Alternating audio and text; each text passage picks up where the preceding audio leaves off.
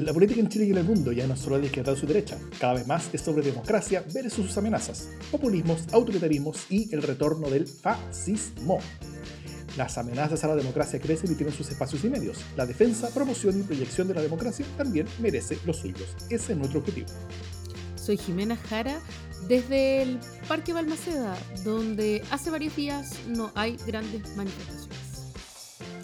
Yo soy Tabor Mimisa desde Concón, región de Valparaíso, donde vine a descansar después de unos meses álgidos para reemplazar por unos días la preocupación eh, de la inminente llegada del fascismo, por en vez de eso preocuparme de ponerme bloqueador solar. Esto es democracia en LSD. ¿Cómo estás, Jimena Jara? ¿Qué tal? Muy bien, muy bien. Eh, calurosos días ya comenzaron en, en, Santiago de Chile, por lo menos. Eh, así que estoy feliz y, y, ya sé que el calentamiento global es una muy, muy mala noticia, pero yo siempre prefiero el calorcito al frío, entonces ya como que esto de andar media desvestida, de no tener preocupación por si se va a nublar o no se va a nublar, así como tener más o menos claro que uno se va a poner chala, chala short y, y cosas cortas, es fabuloso. ¿Y tú? ¿Eres veranista? ¿Has salido del closet como veranista en este momento? No me carga la militancia activa en una de las dos cosas, porque igual uno se pegotea después, odia el calor, odia el frío. Son cuatro después cosas. Uno, no, no, ya, ya está suficientemente polarizada la cuestión así como está, como para que más encima me matricule como veranista o inviernista. No, señor. ¿Tú cómo sí. estás? Eh, eh, podré militar en, en, política, podré militar en equipos de fútbol, pero no me hagan militar en cosas complicadas como ser veranista o, o inviernista.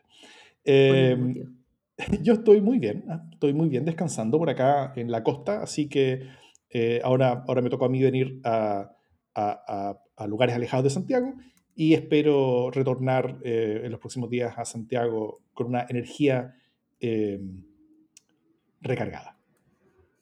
Reloaded. Eso. Reloaded, pero nunca revisited.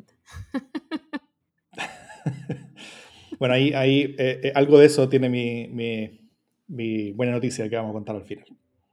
Mm, ya, muy bien. Oye, bueno, vamos sin más demora a nuestra conversación de cada episodio de nuestro podcast. Eh, tras una semana más, es decir, ¿cuánto llevamos ya? Una semana y media más o menos desde las elecciones que nos sorprendieron, aunque no nos sorprendieron, no deberían habernos sorprendido porque estaban en las encuestas, pero nos sorprendieron de todas maneras porque no confiábamos en las encuestas.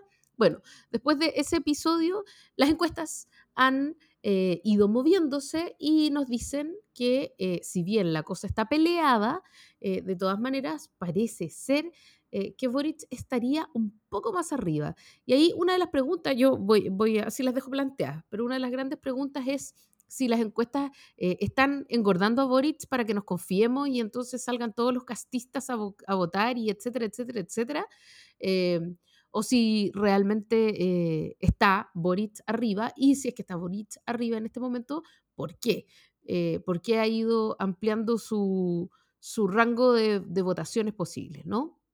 Eh, así fue una semana intensa de fichajes, refichajes, eh, de desvestir santos para vestir otros, en el caso del gobierno, por ejemplo, eh, y de, Oh, sí. de, de, de algunos apoyos impensados y de otros que no nos sorprendieron tantos. Eh, incluso a estas, o nada, incluso a esta hora del día martes 30 de noviembre que estamos grabando, eh, hay un José Antonio Cast eh, que se pasea por Estados Unidos tratando de encontrarse, por Washington DC, concretamente tratando de encontrarse con eh, un Mr. Calzoncillos que es, está en un live y que no le da pero ni media pelota. Así que nada, pues ¿quién, quién va ganando, crees tú? ¿Quién ha, quién ha sido más, más hábil en los movimientos eh, en la última semana, Davor? Eh, ¿Y por qué crees tú que las encuestas están diciendo la verdad? ¿Están diciendo la verdad o es esto una nueva fase de conspiranoia?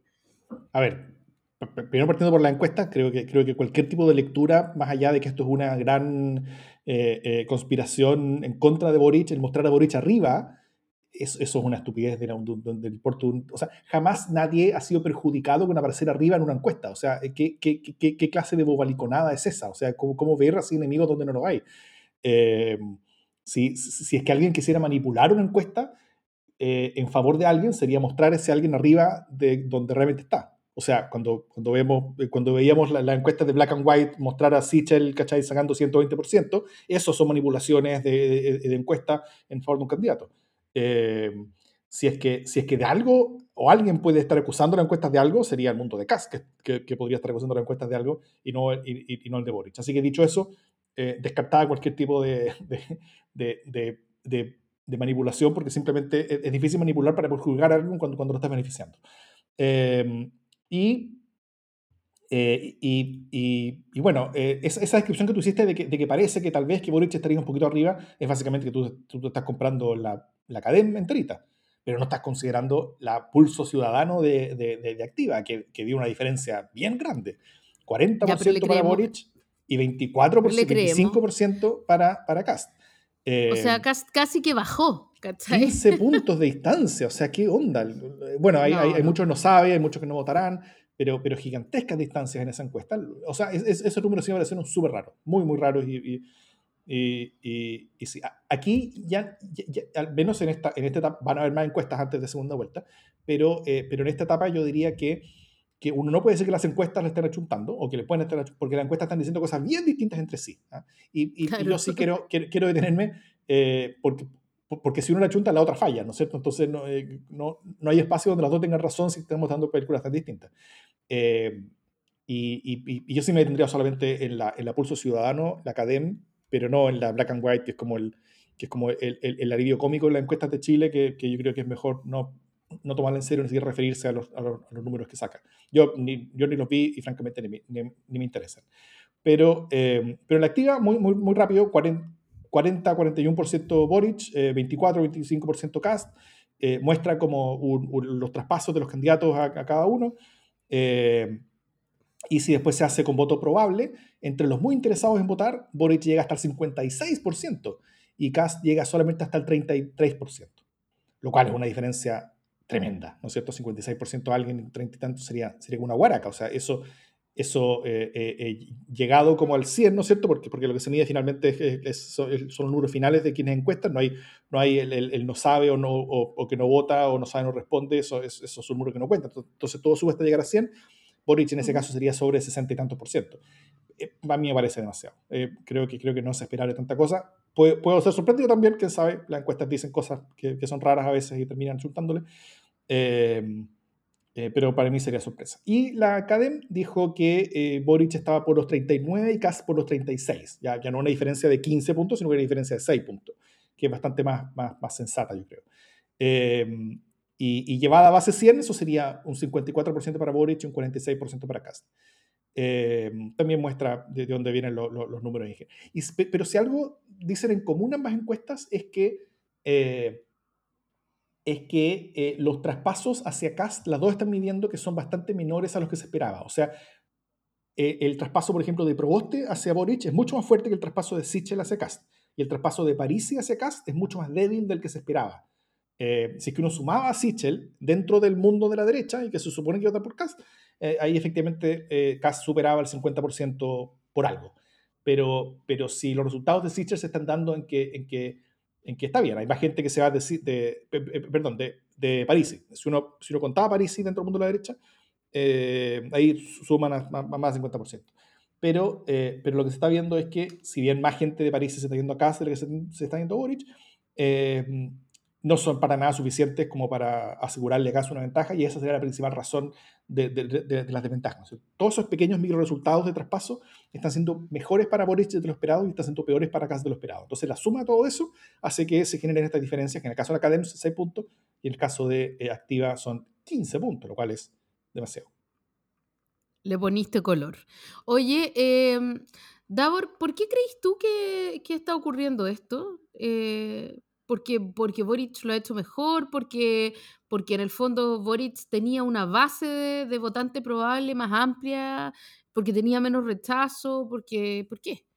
Si es que está arriba. Eh, ¿Por qué creéis que lo ha hecho mejor durante la semana? Eh, como que vamos mirando un poco eso, ¿no? Mm. Yo creo que Boric partió bien mal, partió mucho peor que Kass en términos técnicos su campaña. Eh, algo, algo lo analizamos la, el capítulo pasado. Eh, y yo creo que desde entonces la, la, campaña de Boric se ha firmado un poco más, o, o, más que haberse firmado, yo creo que la campaña de Kass como que se ha ido desarmando más, más bien, como que eh, Boric ha recibido más apoyos, eh, Kass ha recibido, si, si que ha recibido apoyos de alguien, han sido más bien del gobierno, y esos han mm. sido, yo creo que, ahí, ahí vamos a verlo más, más, en detalle, pero, pero, pero creo que eso le resta más que le suma a, a, a Kass. Eh, ahí yo creo que tienen una, una causa de preocupación importante. Eh, hoy el gobierno es kriptonita, el, el, gobierno es como plutonio, eh, es como, como cualquier cosa radioactiva terrible, ¿cachai? Es, es el gobierno. Un virus una, es, la, es la variante omega, políticamente hablando. Entonces, hay, creo que, creo que en, la suma de todos esos efectos uno, uno podría eh, ver que la, que, que, que la tendencia ha ido cambiando con respecto a cómo uno ve las campañas. Pero eh, si los resultados de la encuesta son más o menos como son, eh, ya sea o la academia o pulso, o más a un pulso, es que hay algunas cosas subyacentes que no estábamos viendo antes. O sea, en, en las encuestas sobre segunda vuelta que hacíamos en primera vuelta, que, que, que, lo dijimos muchas veces, la segunda vuelta es una elección distinta, así que no hay que ver tanto las, las encuestas sobre segunda vuelta que se hacen en primera vuelta porque no son uh -huh. buen medidor de nada. Eh, pero, pero es, cuando ya empezó esta, esta, nueva elección, donde todos los electores, sobre todo los que no habían votado por ninguno de, de, de los dos candidatos que quedaron, que son un número importante, eh, eh, al parecer las decisiones que ellos tomaron después de la segunda vuelta fueron distintas a las que se esperaba que ellos tomaran eh, según las encuestas anteriores. Y, y, esas diferencias parecen haber estado beneficiando más a Boric.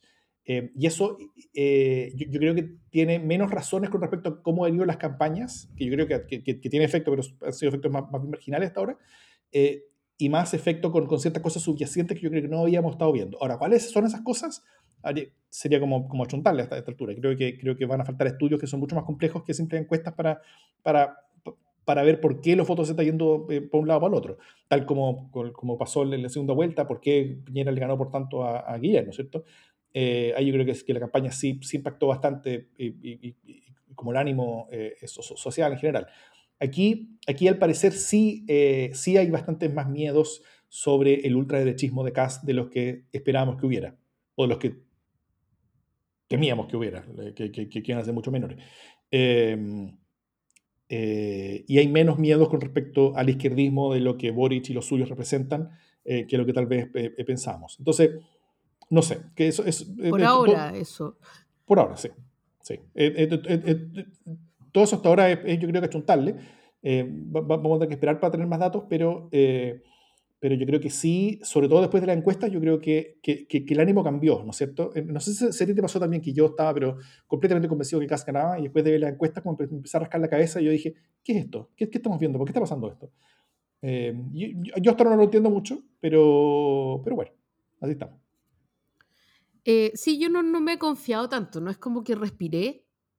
Tengo, o sea, las cuestiones han sido tan movedizas mm. que, que, tengo plena certeza de que en dos semanas más el panorama puede haberse dado vuelta. Y además, eh, Cast se ha dedicado a, a, avanzar bien rápidamente, ¿no? Entonces es cuestión de que agarre la beta y eso es una cuestión que a mí ciertamente me da mucho susto, ¿no? Eh, así que voy a confiar cuando, cuando vea los resultados, si es que, si es que Boric gana. Eh, pero, pero claro, las encuestas dicen hay una esperanza, ¿no? Hasta ese momento yo decía, esta cuestión está perdida, o sea, está un poquito desesperada. Eh, y creo que las dos cosas que me han dado esperanza es uno, ver que más allá de la burbuja, que es el trabajo que hacen las encuestas, ¿no? Eh, hay una posibilidad de que efectivamente Boric eh, esté por encima de Cast. Eh, y lo otro es ver que eh, toda esta perplejidad de Boric de los primeros días eh, ha empezado a, a, transformarse en acción, ¿no? Eh, o sea, mucho hablamos del, del primer momento, del, del, discurso, de lo malo que fue. Yo creo que a esta altura no hay nadie que, que pueda decir que fue un súper discurso, súper inspirador o lo que sea. Fue súper malo. Y fue bastante malo, ¿no? Malo, malo así. No, malo, malo. pero fome. Mal, malo pero fome. Eh, entonces, eh, pero más allá de ese primer momento de perplejidad eh, y de genialidad eh, de, de, José Antonio Cast, por otro lado, donde estaba muy preparado, o sea, era como que todo contrastaba, eh, los siguientes días eh, tengo la sensación de que Boric se dedicó eh, a darlo vuelta, ¿no? A hacer, a hacer cosas bastante buenas, a sumar buenos apoyos. Eh, por supuesto me refiero a Isquia pero también eh, a los apoyos que, que, que trajo no desde su propio mundo, desde su propia alianza o de sus propias sensibilidades o grupos etarios, eh, sino que también eh, apoyos súper importantes como el de Carmen Frey. Eh, sí. Un apoyo redoblado de Yasna Proboste, que en un primer momento dio su apoyo de manera como súper tibia, pero después además como que se, se, desmarcó de la línea de Carolina Goich, de Carolina Goich, ¿no? Uno tiene la sensación de que, de que en realidad ella lo que quería era desmarcarse eh, y dándole un apoyo mucho más fuerte eh, a, a, Boric y, mm, y, también el expresidente Ricardo Lagos que eh, hizo, hizo vibrar muchos corazones amarillos, entre los cuales el mío, por supuesto, eh, con su generosidad infinita. Y creo que eso, sí. por lo menos, eh, no voy a decir que mueve mareas y que, y, y que ahí yo después quiero entrar como en un, en un raciocinio sobre, sobre el por qué me parece mala idea el, el reivindicar los 30 años furiosamente, eh, sino más bien discretamente. Pero de todas maneras creo que eh, eso generó un ánimo distinto, ¿no? De que, de que no eran eh, como un poco hablando de caricaturas, ¿no? Como dijo hoy día Boric, que no eran los extremistas los que iban a llegar, eh, que llegaba un grupo más amplio y que por lo tanto el centro también iba a permitir eh, perillar. No olvidemos de que, bueno, hay también una dimensión legislativa que hay que considerar, pero, pero me gustaría preguntarte em, si es que tuviera que pensar, Davor, en un gran acierto o en un par de grandes aciertos, en los grandes aciertos y, eh, y grandes cagazos que se mandaron los candidatos en, el, en la última semana, eh, ¿qué, ¿qué, podría nombrar? eh, eh, yo creo que grandes aciertos no hemos visto todavía ninguno de, de, de, ninguno de los candidatos. O sea, creo que, la, que, creo que la campaña de Boric se está dando, sobre todo en redes sociales, sobre todo eh, eh, en, en, en, esfuerzos que son no alineados oficialmente con la, con la candidatura, hay, hay, hay, mucha fuerza cultural que se ve en movimiento. Ahora, el problema con eso es que llega a los mundos que están en redes sociales, eh, en particular a las redes sociales que, eh, que, eh, que, más reciben ese tipo de cosas que están conectadas con ese mundo, ¿no es cierto? O sea, una, una, eh, son, son básicamente campañas, o sea, voy a, voy, a, exagerar violentamente aquí, pero, pero, pero hacer campañas en, en, en, en los grupos de WhatsApp de Ñuñoa es una cosa que nos suma tanto a, a a, la candidatura Boric en, los lugares donde efectivamente tiene que subir para, para, asegurar, para asegurar la elección. Eh, como, que como que la campaña la veo muy, muy, muy vacía hasta ahora, tanto, tanto de contenido nuevo, eh, que no sea simplemente ceder en cosas como, como, como fundamentales que, que, que son como, la, como las que eh, expertos opinólogos dicen que son respecto al centro. Sí creo que, eh, que la, que la alternativa de, de, de, Boric de poner no una figura centrista como tal, sino a Isque Siches como su jefe de campaña y como su generalísima en, términos claros, eh, que es como su Soledad Alvear, ¿no es cierto? Cuando, eh, cuando Lagos pasa segunda vuelta y, y pone a Soledad Alvear como, como señal eh, a, a, liderar su campaña, eh, esa es una apuesta hacia el centro, claramente.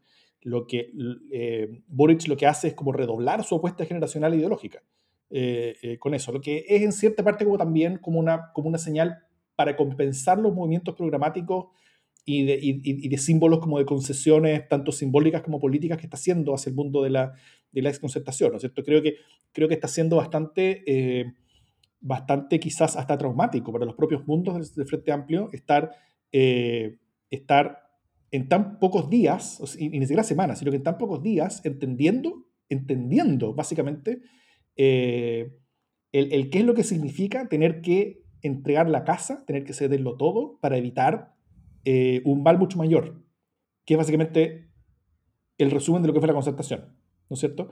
Eh, y, y, y, están viviendo todo eso en carne propia, y están viviendo todo eso ahora siendo ellos los responsables del buque. Eh, y, y, creo que eso, es, eso está siendo bastante traumático para esos mundos. Por eso creo que fue muy fundamental que Boric pusiera a Isca Siches ahí en la, eh, como, como su generalísima cosa de compensar un poco todo lo, todo lo demás que estaba haciendo la campaña, que, que, que tal vez eh, se puede sentir un poco ajeno para los mundos eh, de Boric. Y, y, esa compensación creo que fue inteligente en el sentido de que, de que, de que se hubiera puesto, no sé, a una, a una, a una Yasna Proboste o a, un, o a, un, o a una, o, otra figura como, el, como, como, como, como, como, del, como del ancien regime, en, como, como generalísimo, generalísima, eh, tal vez los cambios se habrían como, como que se habría cortado el elástico, tanto emocional como político en su propio mundo, y eso habría sido negativo. Eh, y en el caso de Cast, yo, yo veo, yo veo una, una cosa tremenda con respecto a, la, a las, a, la, a la asociación que está teniendo con el gobierno. Creo que, creo, creo que, creo que es todo nefasto lo que, lo que está pasando con Cast en, en, en, su candidatura. Eh, primero, cuando entra Isque en la campaña Boric, ponen, eh, intentan hacer como, como la equivalencia con que llegó Silvia Izaguirre, ¿cachai? Entonces, como que ponen la segunda, las dos grandes contrataciones, Isque por un lado, Silvia Izaguirre, cuando en verdad son, o sea, políticamente en cuanto a importancia pública son, son bien distintas. O sea, Silvia Izaguirre es importante en la página editorial de los diarios, mientras Isque tiene un rol simbólico a nivel nacional. No es una gran líder, no es conocida por el 50% de las personas. Ella no es conocida por el, por el votante de, de, de Colchane o de Teno, donde, donde, donde, donde Kass sacó el 60%, pero, pero, pero sí bastante el mundo. Y después suman a Paula Daza, que es la figura más relevante eh, del gobierno en términos, en términos de popularidad la subsecretaria, en medio de una pandemia, sale del gobierno para sumarse a la candidatura de, un candidato que ni siquiera es del gobierno, sino que un candidato que, que, tiene una coalición que literalmente la posiciona al gobierno por la derecha y, eh, y se suma a esa candidatura como para salvarla, ¿no es cierto? Como, como para hacer el contrapeso de Isquesiche. Ahí sí estamos hablando de un contrapeso serio, ¿no es cierto? Pablo Daza probablemente tiene un perfil público mayor al de Isquesiche, pero el, el, contraste es que, es que eso eh, genera una ligazón eh, de imagen súper potente con el gobierno. Eso creo que es mm. fatal para Cast. Eso creo que es un error monumental. El ministro de Educación después habló a, favor de Cast, eh, siendo ministro, bien, bien complejo. Hay muchas cuestiones de intervencionismo. El gobierno está desembosado en su intervención, es terrible. Todo, este mismo mundo, el, el que más acusa intervención ante cualquier pequeña señal y lo que está haciendo ahora es una cosa que, que, que, que yo creo que rompe por kilómetros cualquier tipo de cosa que, hemos visto en el pasado chileno, en el pasado reciente. Eh, y, lo más gracioso para mí fue cuando, la, después de todo esto, la vocera de campaña de Cast eh, afirmó que, que, la campaña CAS no era continuidad, que ellos eh, habían sido oposición a este gobierno, eh, desde que el gobierno había dejado de cumplir su programa, dijo ella. Y eso lo dijo un par de días después de la incorporación de la figura con más aprobación del gobierno a la campaña CAS. Y también el detalle que esa misma vocera es ex ministra de la mujer del, gobierno de Piñera, aunque haya durado un par de días nomás. Pero, pero, pero el, el, que una ex ministra afirme que su candidatura no es una candidatura de continuidad es, es un poquito patético y gracioso, yo creo. Eh, y, pero también hay algo indignante, porque al final lo que pasa con este gobierno es que uno no termina de sorprenderse y le perdona muchas cosas porque ya es tan chanta el nivel de administración que ya una más que importa, ¿no? Eh, pero ojo que tenemos a Gali comentando la, la, coyuntura, tenemos a Figueroa comentando la coyuntura, tenemos a Paula Daza que cuando se va, se va en una rueda de prensa que es de gobierno, ¿no? Que vienen eh, París y viene como el ministro, o sea, París, París, eh, em, y vienen como los personeros de gobierno como a, arroparla, ¿no? Entonces finalmente es un acto de gobierno, no es un acto privado, porque lo que correspondería es que ella mande una carta, no que se despida en una rueda de prensa más o menos del COVID, ¿cachai? Em, y todo eso es un intervencionismo bien, bien asqueroso. Pero, bueno, este gobierno tiene el año que le pidan, es em, efectivamente la, esta idea de que, de que el gobierno está con Cast eh, es bien matado en varios sentidos. Yo creo que es matado para Cast, eh, como tú dices, pero también es matado para el gobierno, que mal que mal igual le quedan sus pocos meses ahí, ¿cachai? O sea, un gobierno que ya está, pero demasiado muerto.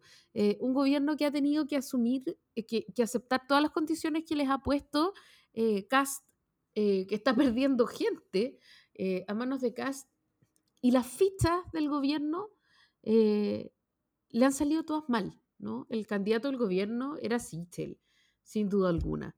Y, y, todos, todos los tiros le han salido por la culata.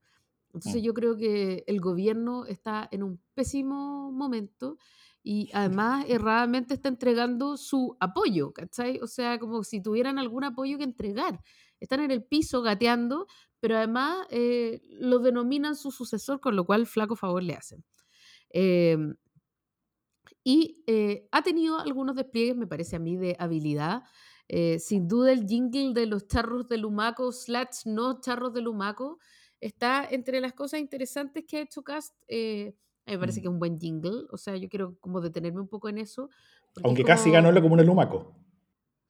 Ganó, pues ganó en la comuna de Lumaco, pero ¿sabéis qué? Eh, pasa que, que, y aquí hay una cuestión bien interesante, que es que sin el voto rural igual no la vaya a hacer. Eh, o sea, una serie de cosas tú puedes hacer como para mantener el voto el voto metropolitano o el voto de las grandes ciudades, pero igual hay que hacer apelaciones a las regiones.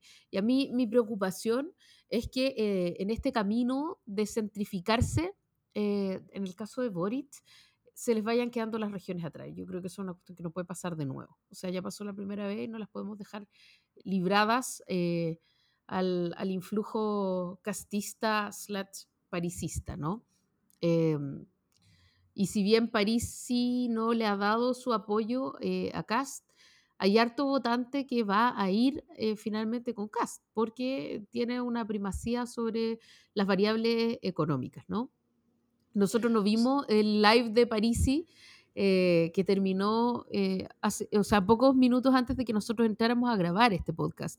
Pero según los comentarios que vimos, eh, al parecer estuvo muy duro, eh, especialmente en lo económico, en contra de Boric, ¿no? Entonces, en resumen, lo que estoy diciendo es que hay que tener mucho cuidado con la apelación que se hace con, a las regiones y sobre todo Mm. con lo que Sergio Toro la semana pasada decía eh, con, la, eh, con la llegada a las regiones, porque apelar es distinto de estar en el territorio y demostrar eh, una narrativa. Y ahí eh, interesante sería empezar a ver cuál es esa narrativa en despliegue, cosa que yo no he visto en el caso de Gabriel Boric, concretamente. Sí.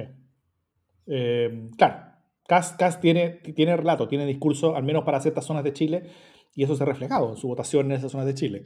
Eh, lo que Kass no tiene, y que Boric tampoco tiene, son huestes propias que, que pueden estar en el territorio. No hay. El Frente Amplio no tiene eh, territorio desplegado en más que algunos lugares, que son precisamente urbanos. Eh, el Partido Comunista tiene en, en, en, en, pequeños bolsones, ¿no es cierto? En algunos lugares nomás. Eh, Calama, el Partido Comunista. Pero, eh, pero, pero Gas tampoco. O sea, el Partido Republicano en verdad es un, invento nuevo, entonces es, es, es, poca gente uno existe. Entonces, ambas candidaturas van a depender bastante del grado de, de, no solamente adhesión, sino que participación activa de base que reciban desde los partidos más bien tradicionales, ¿no es cierto? Eh, Herrera y la UDC tienen, tienen, tienen eh, despliegue regional, eh, la democracia cristiana, el Partido Radical, eh, el, el, el, el, PPD en algunas partes, el PS en muchas partes, eh, tienen efectivamente llegada. El PS y, en todo y... Chile, ¿qué te pasa? Que en algunas partes, en todo Chile el PS. Eh, entonces, van a, van a meter bastante de eso. Eh, y, y, también sobre París, sí, yo, yo, yo, recordaría un poquito el tipo de fenómeno, ¿no es cierto? Eh, aún, aún, no está todo claro, pero, pero ya hay bastantes lecturas al respecto y, y creo que ya hay bastante eh, que podemos decir que, que, que, que, el voto de Parisi, ese gran porcentaje que obtuvo, sea, creo que estamos bien claros que no es un 100% voto para Parisi, ¿no es cierto? O sea, no es un, no es un voto para él personalmente con su liderazgo presidencial. Eh, eh, eh, por lo que cualquier cálculo que piense que, que a donde sea París sea la elección, como que si París apoya a alguno de los dos, como que, como que eso decía la elección que fue un gran elector. Claro. Yo, yo no estaría tan seguro de eso, precisamente porque el voto de París es mucho de, eh, de, de, una pequeña base muy convencida, que es parte de su partido o grupos cercanos a su partido, que, que, que están con él desde elecciones anteriores incluso, llevan con él ya ocho, ocho años, eh, muchos de ellos, otros han ido comenzando en el camino, pero el voto principalmente eh, es que vieron, en, las personas, vieron, muchas personas, sobre todo en regiones, vieron en Parisi una posibilidad de hacer un voto efectivo antisistema, un voto de rechazo al sistema, un voto de descontento. Eh, y, y, ese voto de descontento no se traspasa fácilmente. O sea, eh, no es fácil que Parisi diga a los votantes que, lo, que vieron a él como un camino para, para ejercer y mostrar su descontento a, a, al mundo, a Chile, eh, y decir, ahora demuestre su descontento eh, votando por este candidato que yo estoy apoyando. Eh, eh, es, es, un traspaso bastante difícil y, y, que probablemente no sería muy efectivo en cuanto a traspasar la gran mayoría de sus votos de esa manera. Entonces, entonces yo sí pondría como, es, como ese atajo en cuanto a que, a que, a que París no lo es todo y que él no va a ser capaz de mover, o sea, en ningún caso su 13%, no creo que un 9% y difícilmente un 5%. Yo creo que él lograría mover si es que él dice voten por, por tal o voten por cual.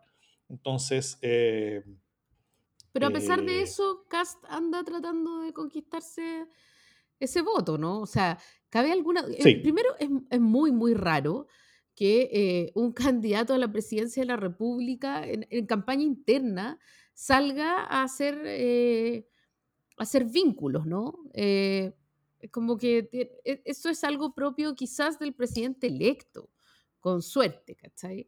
esto de ir a hacer campaña es bien dudoso. Em, y tiene que ver básicamente con su intención de juntarse con Parisi. Parisi que le dio con la puerta en la nariz, ¿no? Eh, y, básicamente, eh, no, tengo, no tengo pruebas, pero tampoco duda, lo que tiene Cast es mucha plata y, lo que parece que necesita Parisi es mucha plata, ¿no? Porque debe mucha plata en pensiones alimenticias y otras cosas. Entonces, eh, tampoco es tan difícil pensar que pueda finalmente terminar comprando su apoyo, pero eso no necesariamente mueve los otros apoyos, como dice eh, Entonces, en algún momento yo dije, oye, esto puede ser eh, demoledor, pero finalmente me, parece que no.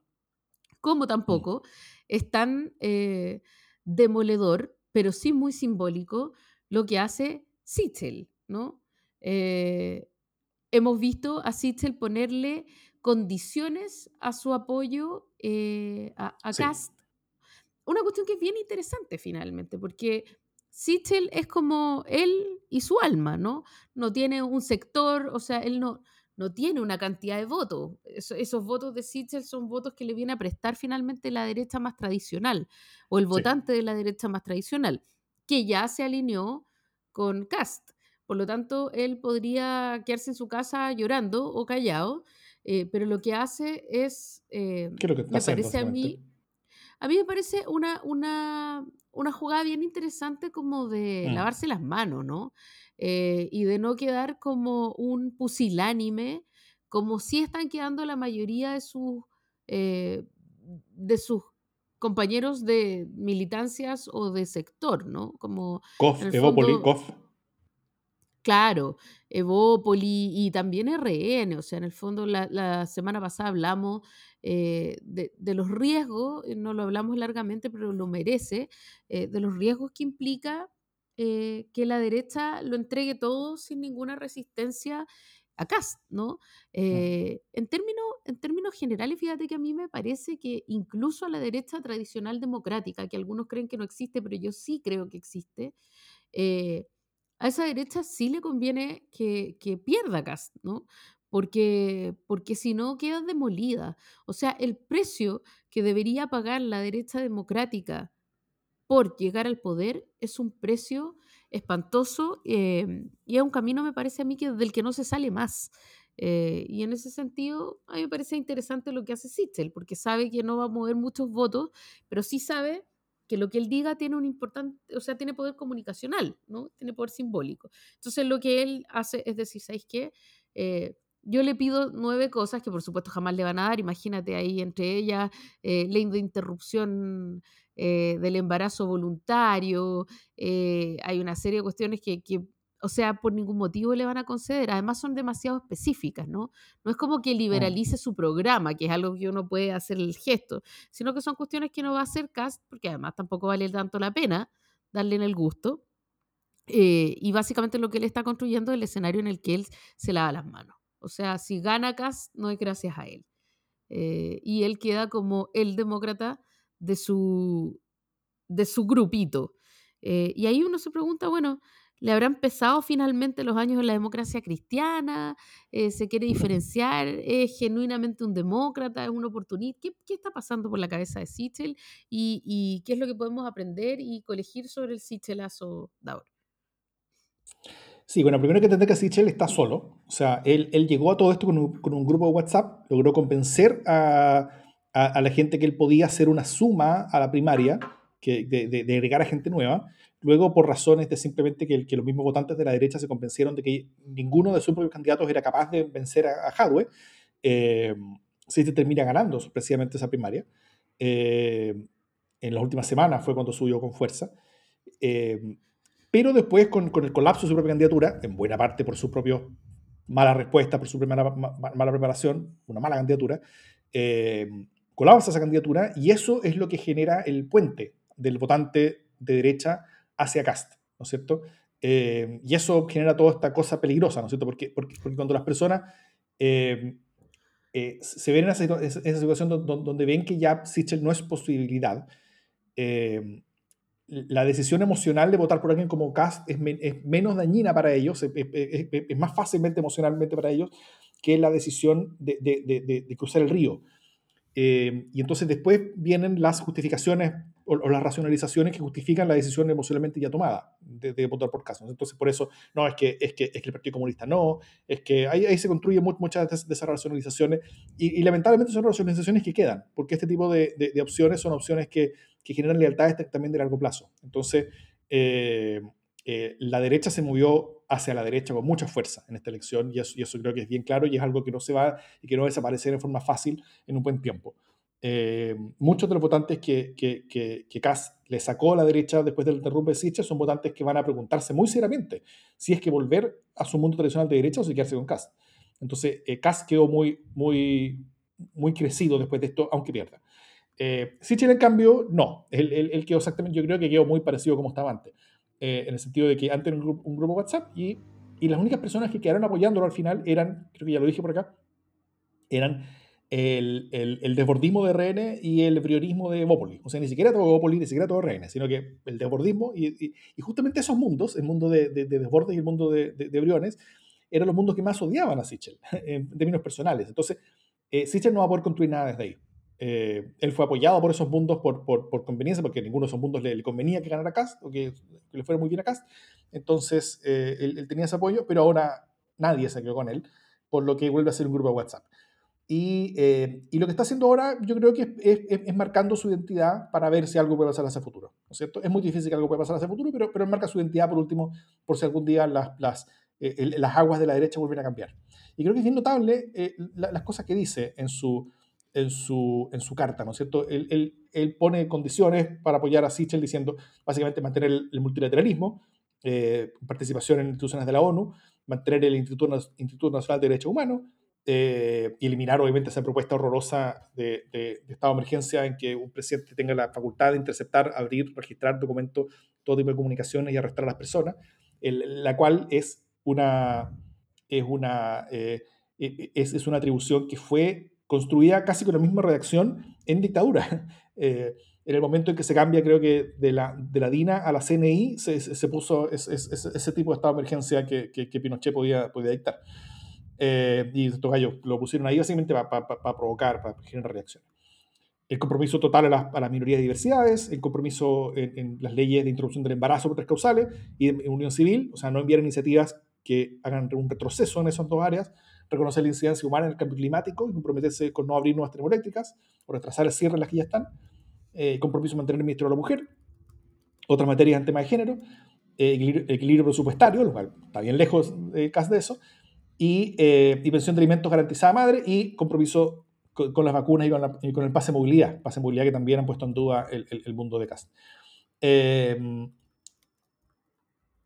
y la respuesta que le dio el, la, la, la candidatura de, de, de Gas, porque en, en, en, en, un cierto momento algunos pensamos que esto podía ser como una cacheta payaso, ¿no es cierto? Que esto podía ser como una conversación prehecha. O sea, si el Aguirre, que, que, que con pinche de Sichel, ¿cachai? Había entrado en la campaña de Cast un par de días antes, entonces un par de días después que entra Silvia Aguirre, aparece Sichel mandándole estas condiciones, entonces todo el mundo podía pensar, ah, pero esto está conversado. O sea, esto tiene que estar conversado, ¿no es cierto? Como, y, y, que después Cast dice, como que firma las leceras y, y, con eso hace, hace el gran gesto como de irse al centro, como lo ha hecho eh, Boric en, en, algunas materias, como más bien progoteo, pero acá Cast lo haría como una gran cosa, ¿cachai? Que sería como, como, como, como un momento en la campaña. Eh, y nada. O sea, es, pero, o sea, pero lo van a la chucha realmente. Realmente es muy, muy duro.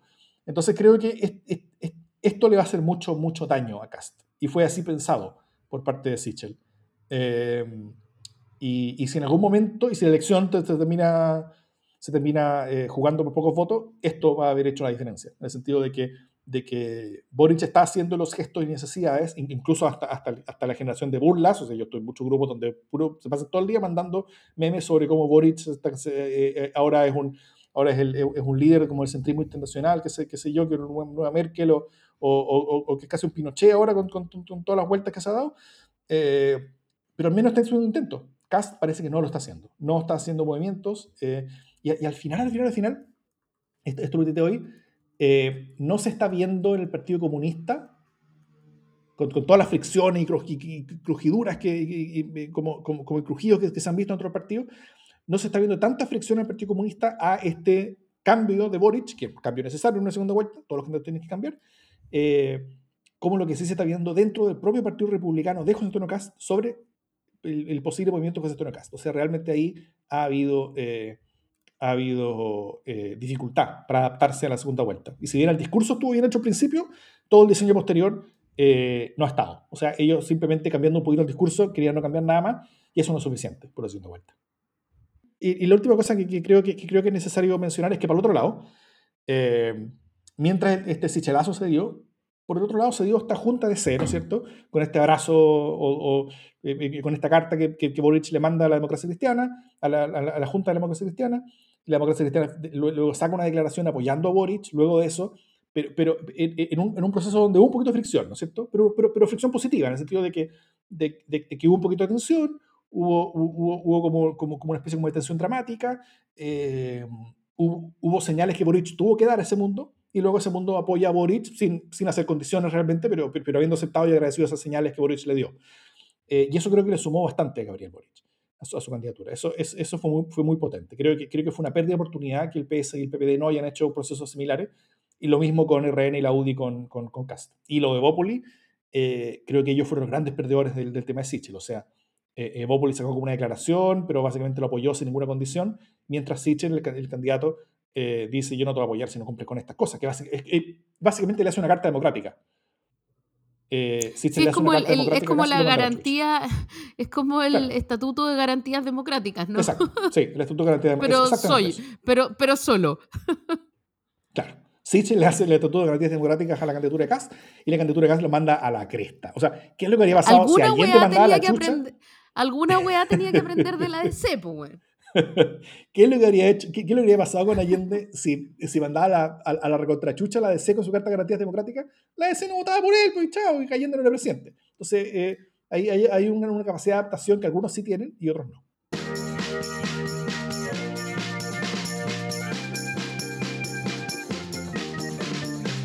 Oye, eh, hubo algunos acontecimientos relevantes las últimas semanas que no alcanzamos a tocar antes por lo álgido de la primera vuelta, pero, pero que no quisimos dejar pasar. Eh, lo primero fue en la decisión de la Municipalidad de Santiago, de primero decir que no, luego poner en duda y finalmente mandar a plebiscito la decisión de si entregar o no el uso del Parque O'Higgins para la realización de Lollapalooza.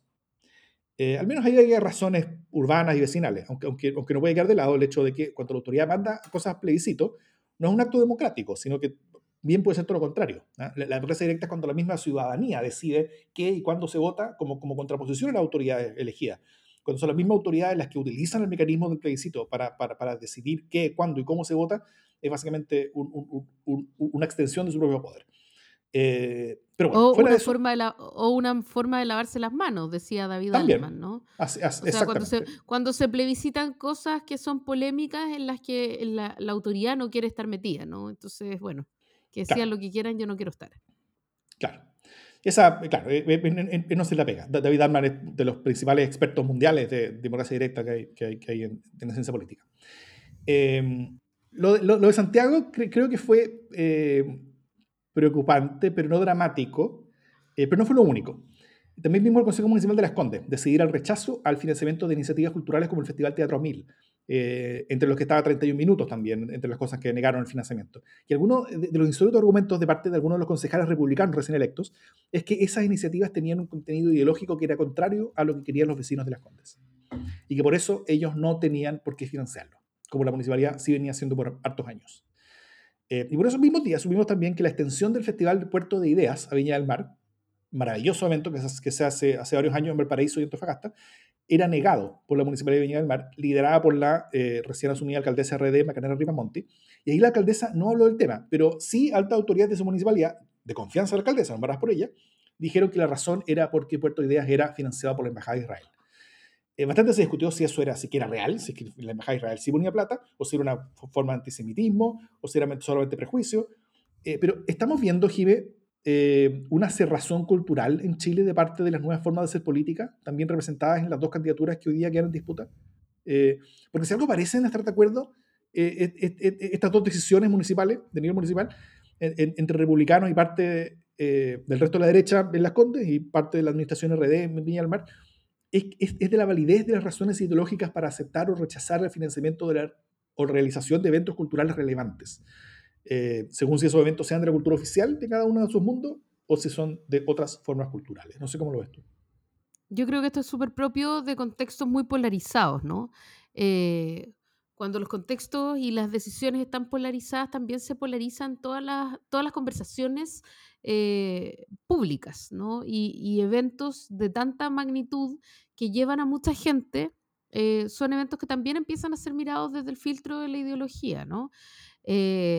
Como si Lola Palusa pudiera transformar eh, a Santiago. Ahora, yo eh, aquí, abro un paréntesis, me carga Lola Palusa, no tengo ni un afecto por, esta manifestación cultural, cierre paréntesis, pero, eh, pero me parece que cuando uno empieza a censurar o esto se empieza a parecer a la censura, lo que ocurre es que mm, es lo que pasa, lo que dice Violeta Parra, ¿no? Como que se quiere tercerizar en los movimientos culturales eh, cuestiones que son propias de la conversación política, ¿cachai? O sea, no son las refalósicas revolucionicas, sino que eh, es lo que pasa en los partidos políticos y es lo que no se cumple. O sea, no, le echemos la culpa a la cultura como un gran agente ideologizante, cuando en verdad lo que está ocurriendo es otra cosa.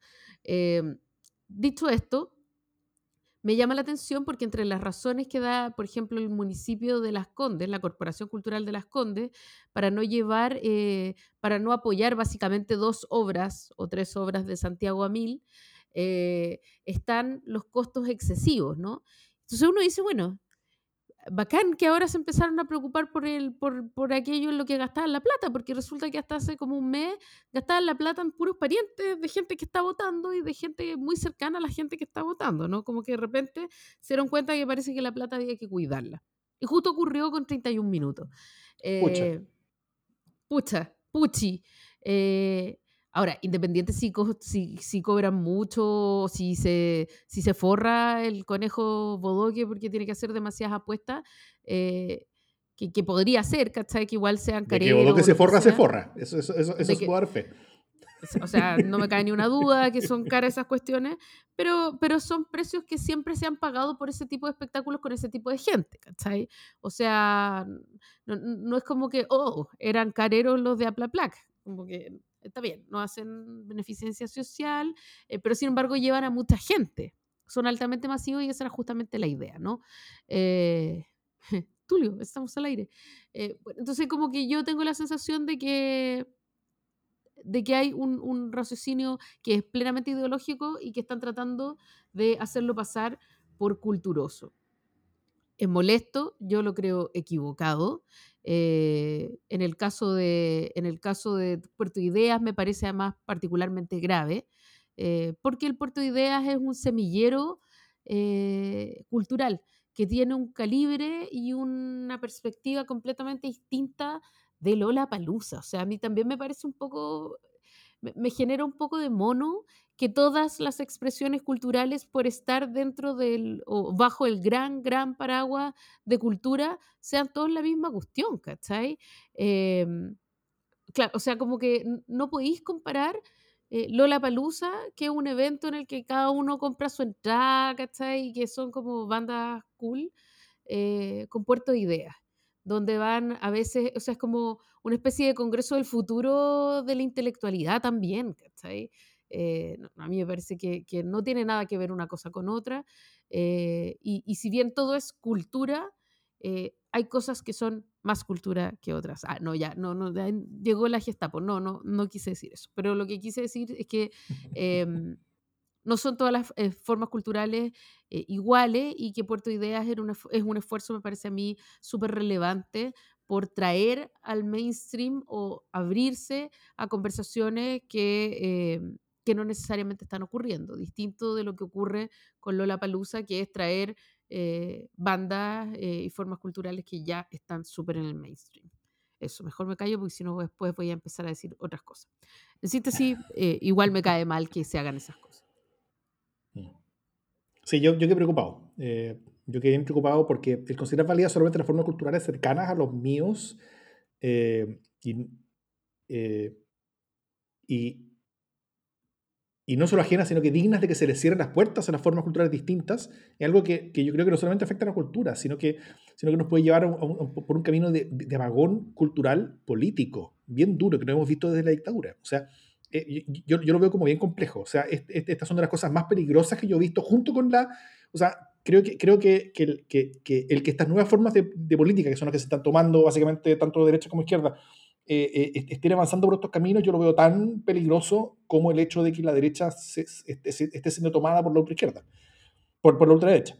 Eh, y, y, y, yo creo que todo esto es una muestra de la ausencia del valor del pluralismo, pluralismo, que creo que es fundamental en la construcción de una democracia.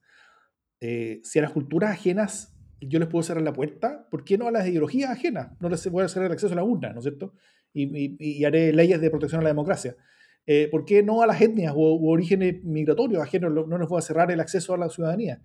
Eh, o sea, todo esto creo que es parte de lo mismo. Y, y, cuando los estados, incluso los gobiernos locales, empiezan a abrir y cerrar puertas a la cultura según la ideología, yo creo que esta es una compuerta bien compleja que es difícil de ser cerrada después. Eh, yo no quiero para Chile la apagón cultural que parecen estar ofreciendo el Partido Republicano por un lado y, y, Revolución Democrática por el otro. O sea, eh, eso, es, eh, yo, yo, estoy con, con, bastante pánico al respecto y, y, menos aún quiero esta forma de, de, hacer política y llevarse la, la, pelota para la casa que parecen estar haciendo desde lo local. Creo que no son buenos augurios para cualquier futuro gobierno que gane estas elecciones. Sí, ¿no? Porque si no, entonces pongámonos a componer elegías para el poder local y así se, se resuelve la cuestión. Pero parece que esa, esa etapa de escribirle loa eh, al pequeño tiranuelo local ya está superada, ¿no? Y, y ojalá que siga en ese estatus superada.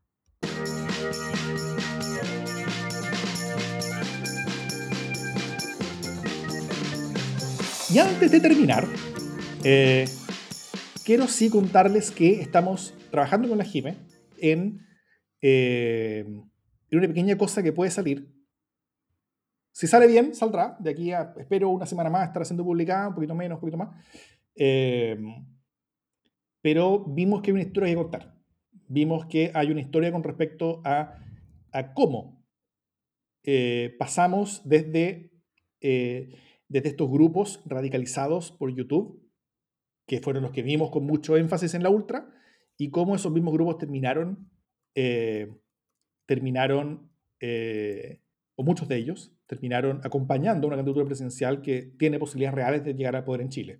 Varios de ellos, ya de, los miembros que ya eh, analizamos, ya están en la Comisión Constitucional, otros llegaron al Congreso Nacional, cómo básicamente la ultra invadió la derecha chilena. Y, y por eso queremos hacer un capítulo adicional especial de la ultra. Eh, y, esperamos publicarlo antes de la segunda vuelta para contar esta historia. Eh, hay bastante que contar, hay bastante que recordar también, hay hartos hechos que yo creo que muchos se nos, se nos, se, nos han ido olvidando, eh, algunas cosas que han pasado, y, nos gustaría contextualizarlo en el, como en el, en, en el marco con el que enmarcamos las cosas en la Ultra, para mostrar qué es lo que ya, ya, se, ya, perdió, ya perdimos en Chile en el hecho de que estos grupos hayan llegado al mainstream eh, y qué es lo que todavía queda por perder. O sea, hay amenazas aún en esa, en realidad, pero, pero creo que han pasado cosas hartas muy graves y también, eh, y también eh, hay culpables bien claros de eso. Y no son solamente en José Antonio Cast. Así que yo creo que hay, hay, hay, muchas personas a quienes hacer responsables de que, de que la política esté, esté, tomando los tenores que está teniendo en Chile hoy día. Sí, yo suscribo a eso y, lo, y además básicamente lo voy a hacer mi buena noticia, ¿no? Porque creo que, que mm, una buena noticia es que este humilde podcast lo vio venir, ¿no? Concretamente Davor, eh, a través de, del podcast de la Ultra y el equipo que acompañó a Davor, eh, estaba viendo cómo se iba a configurar una cuestión que era una amenaza real. Eh, y cómo esa amenaza real hoy día se está materializando, más allá de que cripto esté o no esté arrepentido, porque además también ese arrepentimiento y el, la acusación de cripto eh, a, los ultrones también tiene que ser tomada con súper pinza, igual como sus acusaciones a cualquier cosa. O sea, de la misma manera que dispara con ventilador hacia un lado, puede disparar con ventilador hacia el otro, entonces puede que ahí no haya tanta información valiosa. Eh, porque finalmente es un mundo muy lleno de ego y muy lleno de locura. Pero sí me parece una buena noticia eh, que, se haya visto venir y que esas formas de, de congraciarse con la ciudadanía estén siendo transparentadas. Y yo creo que ese es un esfuerzo que vale mucho la pena hacer. Eh, así que vamos a, hacer ese esfuerzo, eh, ojalá por tener este episodio extra de la Ultra ASAP lo antes posible para poder hacer la secuela y ojalá nada más eh, ocurra con la Ultra.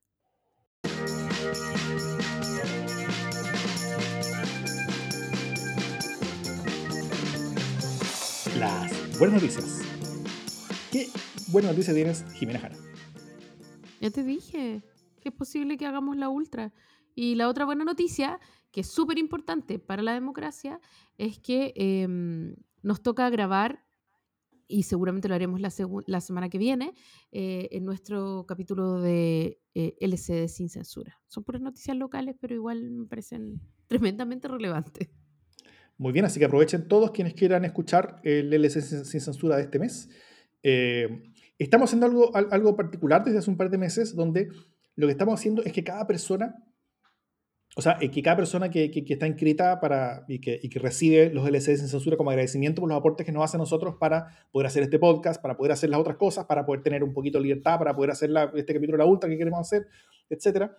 Eh, eh, y quienes, quienes están dentro del grupo de nuestros aportantes eh, van a poder escuchar el capítulo, el último capítulo recién lanzado de eh, LS Censura y el anterior, pero no los anteriores. Siempre van a haber solamente dos publicados, entonces los que ustedes dejan pasar se van después para siempre. Por eso, eh, ese tipo de contenidos son, son, son para escuchar en el momento, así que incentivo para que eh, nos ayuden también y que se unan a este grupo. Los links están en, en, en todas las formas de comunicación que nosotros tenemos. Es muy fácil encontrarlo, es muy fácil hacerlo, así que ojalá los esperamos ahí. Muy bien. Y, mi buena noticia, tengo un par, bueno, yo inicialmente quería eh, darle buena noticia al matrimonio igualitario, pero se fue a, se fue a comisión mixta, así que eso todavía no es, lamentablemente. Eh, Oye, eso, eso merece un capítulo especial, ¿eh? lo vamos a apelar en el LS sin censura. Sí, bien, bien dramático todo eso.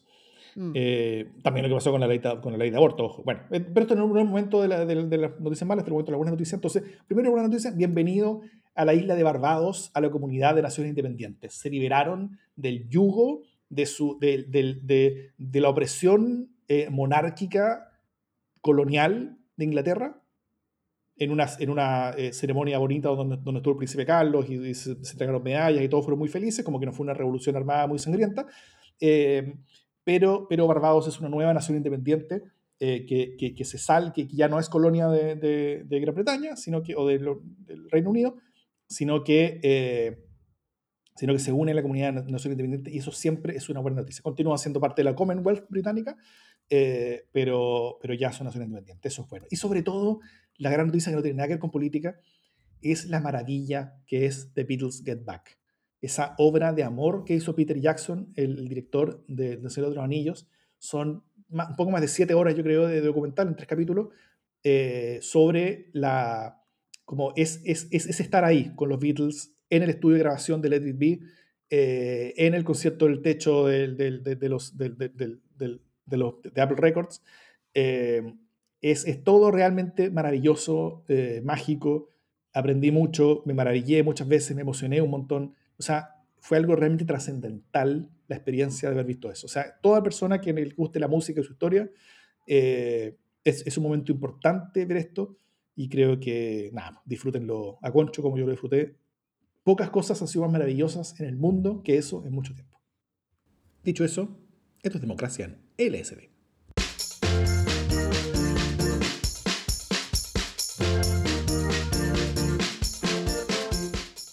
Davor, ha dicho tres veces que está en la costa.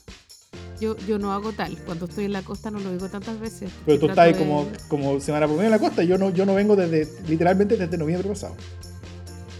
Yo estoy emocionado. Bueno, se viene el LSD sin censura, ya vamos a calendarizar cuándo, pero estoy anotando todos los temas que tenemos que hablar. excelente, excelente. Pero también tenemos que preparar y producir ese, ese, la Ultra, esperamos sacarlo, eh, así que, o sea, esperamos tener un producto que sea suficientemente bueno para, poder mostrarlo y que sea y esté a la altura de la serie La Ultra. Eh, yo creo que yo creo que lo tenemos en cuanto, en cuanto a, cómo avanzando, pero, pero, pero, pero espero que te lo tengamos todo bien, así que todo bien. Eso es. Pues, muchas gracias a todos que nos han acompañado el día de hoy.